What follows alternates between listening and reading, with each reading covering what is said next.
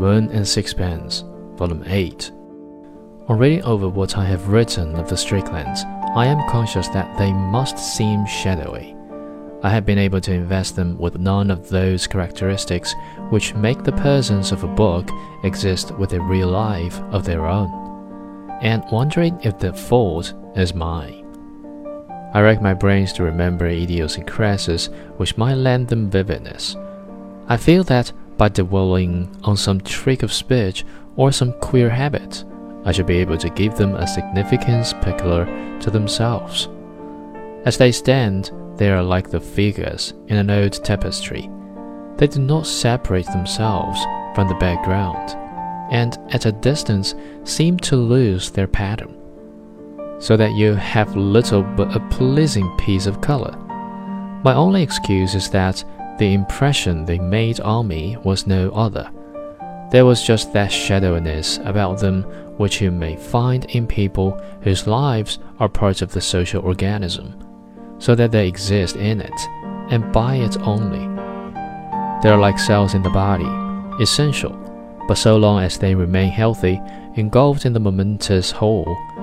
The Stricklands were an average family in the middle class, a pleasant, hospitable woman with a harmless craze for the small lions of literary society, a rather dull man doing his duty in that state of life in which a merciful providence had placed him. Two nice looking, healthy children.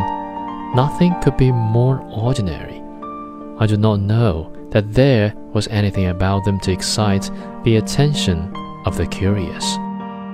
When I reflect on all that happened later, I ask myself if I was thick witted not to see that there was in Charles Strickland at least something out of the common.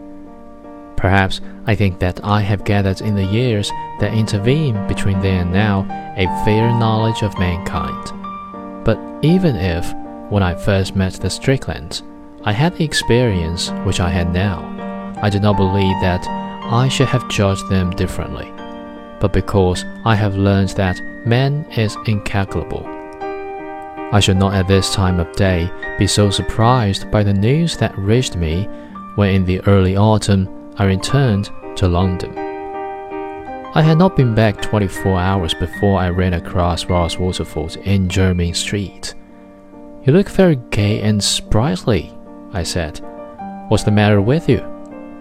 She smiled, and her eyes shone with malice I knew already.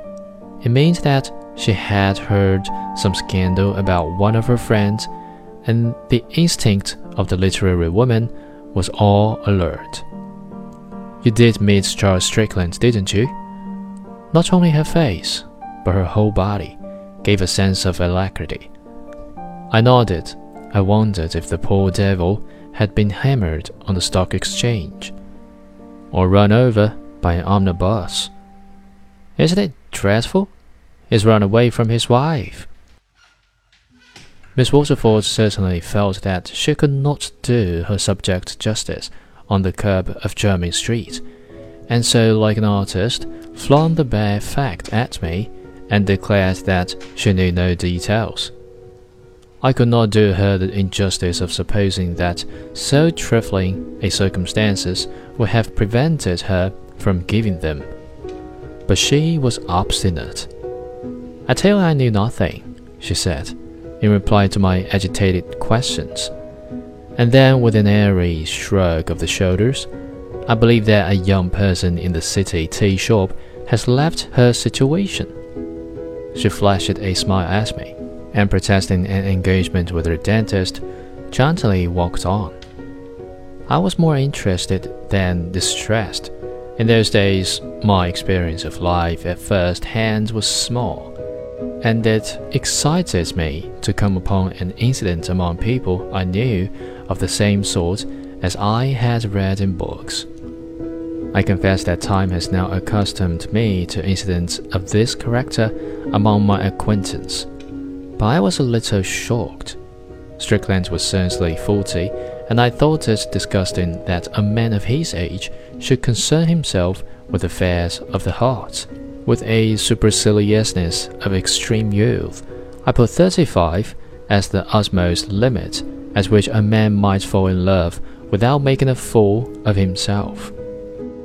And this news was slightly disconcerting to me personally, because I had written from the country to Mrs. Strickland announcing my return, and had added that unless I heard from her to the contrary, I would come on a certain day to drink a dish of tea with her.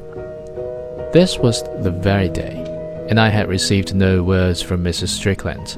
Did she want to see me or did she not? It was likely enough that, in the agitation of the moment, my note had escaped her memory. Perhaps I should be wiser not to go.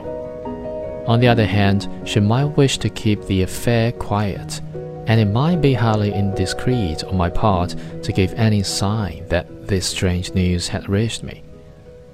I was torn between the fear of hurting a nice woman's feelings and the fear of being in the way. I felt she must be suffering, and I did not want to see a pain which I could not help. But in my heart was a desire that I felt a little ashamed of to see how she was taking it. I did not know what to do. Finally, it occurred to me that I would call as though nothing had happened and sent a message in by the maid asking Mrs. Strickland if it was convenient for her to see me. This would give her the opportunity to send me away, but I was overwhelmed with embarrassment when I said to the maid the phrase I had prepared. And while I waited for the answer in a dark passage, I had to call up all my strength of mind not to bolt. The maid came back her manner suggested to my excited fancy a complete knowledge of the domestic calamity. Will you come this way, sir? she said. I followed her into the drawing room. The blinds were partly drawn to darken the room, and Mrs. Strickland was sitting with her back to the light. Her brother in law, Colonel MacAndrew, stood in front of the fireplace, warming his back at an unlit fire. To myself, my entrance seemed excessively awkward. I imagined that my arrival had taken them by surprise, and Mrs. Strickland had let me come in only because she had forgotten to put me off. I fancied that the colonel resented the interruption. I wasn't quite sure if he expected me, I said, trying to seem unconcerned. Of course I did and will bring the tea in a minute. Even in the darkened room, I could not help seeing that Mrs. Strickland's face was all swollen with tears. Her skin, never very good, was earthy. You remember my brother in law, don't you? You met at dinner, just before the holidays. We shook hands. I felt so shy that I could think of nothing to say. But Mrs. Strickland came to my rescue. She asked me what I had been doing with myself during the summer, and with this help, I managed to make some conversation till tea was brought in. The colonel asked for a whiskey and soda. You'd better have one too, Emmy, he said. No, I prefer tea.